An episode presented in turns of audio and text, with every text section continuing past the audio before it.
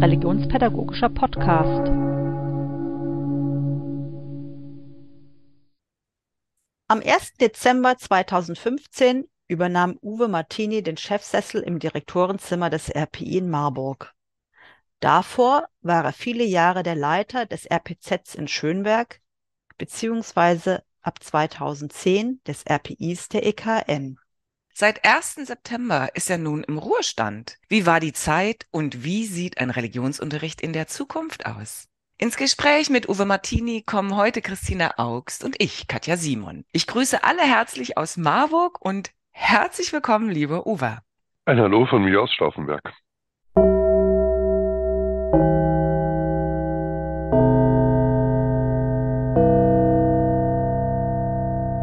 Uwe, mit dir geht jemand, der sich fast ein Vierteljahrhundert für die evangelische Kirche um religiöse Bildung an den Schulen gekümmert hast. Wenn du zurückblickst? Ja, wenn ich zurückblicke, hm, dann bin ich in erster Linie dankbar dafür, dass ich den allergrößten Teil meiner beruflichen Tätigkeit der religiösen Bildung widmen konnte. Der Religionsunterricht an Schulen ist nach meinem Verständnis ein echt großer Schatz. Allerdings ein ungehobener Schatz. Und leider wird er von unseren Kirchen eher gering geschätzt. Aber kein Faktor ist mehr verantwortlich für das religiöse Lebensverständnis und für die spätere Kirchenbindung der Menschen. Im Religionsunterricht erleben Menschen über viele Jahre hinweg kontinuierlich eine Auseinandersetzung mit den großen religiösen Fragen des Lebens. Man könnte sagen, die religiöse Lebensdimension wird wachgehalten. Und das kann man gar nicht hoch genug einschätzen. Das RPI wird sich zukünftig ohne Uwe Martini diese Aufgabe stellen müssen. Und Uwe Martini wird sich zukünftig einen Alltag ohne das RPI vorstellen müssen bzw. dürfen. Welches Erlebnis fandest du im RPI und vorher im RPZ am beeindruckendsten? Das sind unglaublich viele. Für mich sehr eindrücklich. Die vielen, vielen Rückmeldungen von Lehrkräften, die Ideen und Impulse aus unserer Fortbildung oder unseren Materialien ausprobiert haben und dann berichteten, was sie für gute Erfahrungen in ihren Lerngruppen damit gemacht hatten. Oder selbst gute und schöne Unterrichtssituationen miterleben zu dürfen. Wir haben zum Beispiel vor vielen Jahren die Kampagne 5000 Brote aus der Taufe gehoben, zunächst nur in der EKN, später in der ganzen EKD und die Aktion lebt heute noch. Jetzt gerade um Erntedank herum gehen Konfis in Bäckereien und backen Brote. Der Erlös geht an Brot für die Welt. Also, nachdenken über das, was Menschen zum Leben brauchen, konkret mit Händen etwas herstellen, in Kooperation mit lokalen Handwerkern und dazu diakonisch wirken. Ein Gesamtpaket. Das haben wir konzeptionell entwickelt. Und dann war ich mit den Konfis aus der Gemeinde meiner Frau in der Backstube und wir haben zusammen Brot gebacken. Und es war toll zu sehen, mit wie viel Begeisterung die Jugendlichen am Werk waren. Ich habe auch sehr gerne Unterrichtsbesuche gemacht und dabei vielen guten, lebendigen Unterricht gesehen. Das war ermutigend.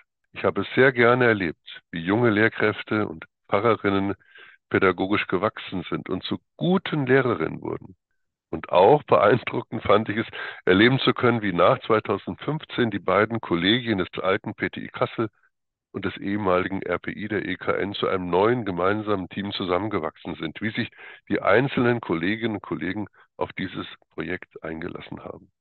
Auf der anderen Seite habe ich als große Niederlage und auch persönliche Katastrophe erlebt, als die Synode 2011 das Tagungshaus des RPZ Schönberg geschlossen hat und damit vielen Lehrkräften in der EKN ihren kirchlichen Heimatort nahm. Und schließlich, ihr beide, Katja und Christina, ihr wart dabei, war es für mich eine überwältigende Erfahrung, als ich in der vergangenen Woche mit großer Wertschätzung von meinem Team und von Kirchenpräsident Jung in den Ruhestand verabschiedet wurde. Also, ich nehme viele beeindruckende Erlebnisse mit. Du hast nicht nur in Hessen und Rheinland-Pfalz gewirkt, Du warst zu Beginn deines beruflichen Tuns in Nicaragua.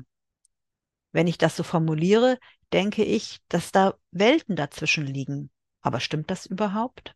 Doch, das stimmt. Abgesehen davon, dass Nicaragua eines der ärmsten Länder Lateinamerikas war und ist, und abgesehen davon, dass in der Zeit, in der ich in Nicaragua lebte und arbeitete, dort versucht wurde, durch eine revolutionäre Bewegung eine neue, gerechtere Gesellschaft zu schaffen.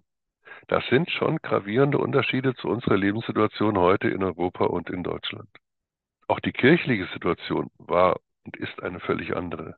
Hier bei uns zwei christliche Volkskirchen auf dem Weg in eine multireligiöse Gesellschaft und damit in eine neue, ungewohnte Minderheitenrolle hinein. Und dort ein mehrheitlich katholisch geprägtes Land, in der evangelische Kirchengemeinschaften immer schon Minderheitenstatus hatten und negativ gesprochen oft als Sekten angesehen wurden. Die Bildungsprozesse allerdings sind vergleichbar. Hier wie dort sind gute Bildungsprozesse immer solche, in denen die Personen als Subjekte ihres Lernens und ihres Lebens Ermächtigung erfahren. Das Verstehen können ist sowohl für gesellschaftliche Zusammenhänge als auch für religiöse Positionierung unabdingbare Voraussetzung. Und insofern setzt die gesellschaftliche Teilhabe gerade in einem demokratischen System als auch religiöse Dialogfähigkeit, Kompetenzen religiöser Bildung voraus. Die Befreiungstheologie, die ist für dich, Uwe, eine theologische Heimat. Ich habe mich während meines Theologiestudiums auch damit beschäftigt, aber in der jetzigen Zeit werfen viele, denen ich begegne, der Kirche einen, ich sag mal, zu politischen, zu linksökologischen, ja, woken Charakter vor. Was ist deine Meinung? Wie kann sich politisches Engagement in der Kirche von Parteienpolitik unterscheiden? Politisches Engagement von Kirche ist notwendige und sinnvolle Frage nach der Relevanz des Glaubens in die konkreten Lebenskontexte der Menschen hinein. Weder der christliche Glaube noch die christliche Theologie leben außerhalb der konkreten Gesellschaft. Das kann man am Beispiel der Geschichte der nicaraguanischen Kirchen ganz gut verdeutlichen. In der Tradition der konservativen, fundamentalistischen Kirchen galt das Reich Gottes als ein Zustand, den die Menschen erst nach ihrem Tod im Jenseits erreichen und auch nur dann, wenn sie im hiesigen Leben fromm gelebt haben, wobei fromm in der Regel bedeutete, dass sie die Zustände so hinnahmen, wie sie eben waren, nämlich als ungerechte Strukturen mit einer großen Bevölkerungsmehrheit in großer Armut. Die lateinamerikanische Befreiungstheologie verstand und versteht das Reich Gottes als einen Traum, den Gott von seiner Schöpfung und für seine Schöpfung träumt. Das heißt, das Reich Gottes zeigt, wie Gott seine Schöpfung sich vorstellt und sie sich wünscht und wir alle berufen sind, daran mitzuwirken. Es geht darum, dass jetzt im Leben der Menschen und nicht erst nachher das Reich Gottes bereits Wirklichkeit wird oder zumindest als Wirklichkeit sichtbar wird. Reich Gottes steht hier vor allem für Gerechtigkeit und Frieden. Was dies an konkreten politischen Forderungen in der jeweiligen Situation, in der jeweiligen gesellschaftlichen Situation bedeutet, muss, denke ich, immer wieder neu ausgehandelt werden. Die Kirchen in Nicaragua haben damals viel gelernt. Ein gutes Beispiel für dieses Aushandeln die Impfkampagne. Die Revolution führte kostenlose Impfung für Kinder ein. Die Missionare sagten ihren Gemeinden, den Kindern würde der Kommunismus eingeimpft. Die evangelischen Kirchen entschieden sich mehrheitlich dafür, die Impfkampagne zu unterstützen, weil es ihnen um die Gesundheit der Kinder ging. Unabhängig davon, dass diese Kampagne von einer politischen Partei der damaligen revolutionären Saninisten durchgeführt wurde. Von Nicaragua zurück nach Deutschland. Im Zentrum der Befreiungstheologie steht die Teilhabe der anderen. Wie hast du das versucht, in deiner konkreten Arbeit im RPI mit Leben zu füllen? Ich bin davon überzeugt, dass echte Bildungsprozesse immer darauf ausgerichtet sind, dass die Menschen so gut wie irgend möglich Subjekte ihres eigenen Lebens im Miteinander mit den Mitmenschen und der Mitwelt sein können. Darum geht es. Und das kann man jetzt runterdeklinieren. Dazu gehört beispielsweise die Dialogfähigkeit. Also brauchen wir interreligiöse Kompetenz. Dazu gehört die Fähigkeit der Selbstreflexivität und der Positionierungskompetenz. Dazu gehört auch die Fähigkeit, geschichtliche Prozesse zu verstehen und sich selbst in bestimmte Traditionen hineinzustellen und auf der anderen Seite Zukunft zu antizipieren. Dazu gehört aber auch ganz konkret im Institut, dass die einzelnen Studienleitungen, die einzelnen Verantwortlichen für Bildungsprozesse Eigenverantwortung über ihre Tätigkeit haben und ausfüllen können. Dass die Mitarbeitenden beteiligt sind an Planungs- und Entscheidungsprozessen. Dazu gehört sogar die Tatsache, dass unsere Materialien mit offenen Lizenzen veröffentlicht werden, damit die Lehrkräfte alles, was sie von uns bekommen, selbst und eigenverantwortlich verändern und nach ihren eigenen Anforderungen und Praxisfeldern anwenden können. Ich habe das nicht nur in der Leitung erlebt, dass du die Menschen in ihren Begabungen förderst und Bildungsprozesse in Gang setzt, sondern eben auch bei uns als Studienleiterinnen und Studienleiter. Du hast uns so viele Fortbildungen ermöglicht. Warum hast du uns als Studienleiter und Studienleiterin immer wieder auf Fortbildung geschickt? Das hat halt eben wirklich viel mit Teilhabe zu tun. Studienleitungen können ihr Arbeitsfeld nur eigenverantwortlich gestalten, wenn sie über ein gutes Kompetenzniveau verfügen. Und das muss stetig erneuert werden und den neuen Erkenntnissen und Anforderungen angepasst werden. Ein Institut kann nur dann exzellente Arbeit liefern, wenn die Subjekte, die im Institut Verantwortung tragen, über eigene Exzellenz verfügen. Wir können nur einen kompetenzorientierten RU fortbilden, wenn unsere Fortbildungen selber kompetenzorientiert gestaltet sind. Und das geht nur, wenn alle, die die Fortbildung anbieten, Kompetenzorientierung nicht einfach nur kennen, sondern beherrschen. Das Gelbe gilt für Inklusion. Wir können nur inklusiv arbeiten, wenn die Akteurinnen über inklusive Kompetenz verfügen. Dasselbe gilt für Digitalität und so weiter und so weiter. Lass uns noch einen Blick nach vorne werfen. Was ist deine Vision vom Religionsunterricht der Zukunft? Oh, das ist eine schwierige Frage.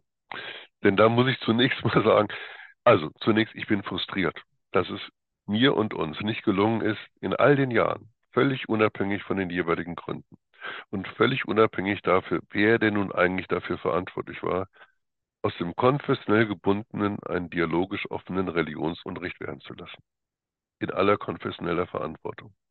Das haben wir nicht geschafft. Das bleibt Kirche den Schulen heute schuldig. Deine Frage, was ist meine Vision vom EU der Zukunft? Ein zukünftiger Religionsunterricht wird ein offener, dialogischer Unterricht sein oder er wird nicht mehr sein. Und dazu gehört unter anderem die intensive Kooperation mit anderen Fächern, vor allen Dingen mit dem Fach Ethik, weil es darum geht, dass ein Raum religiöser Bildung geschafft wird an den Schulen, in dem Religion miteinander und Religion mit der Gesellschaft im Gespräch sind.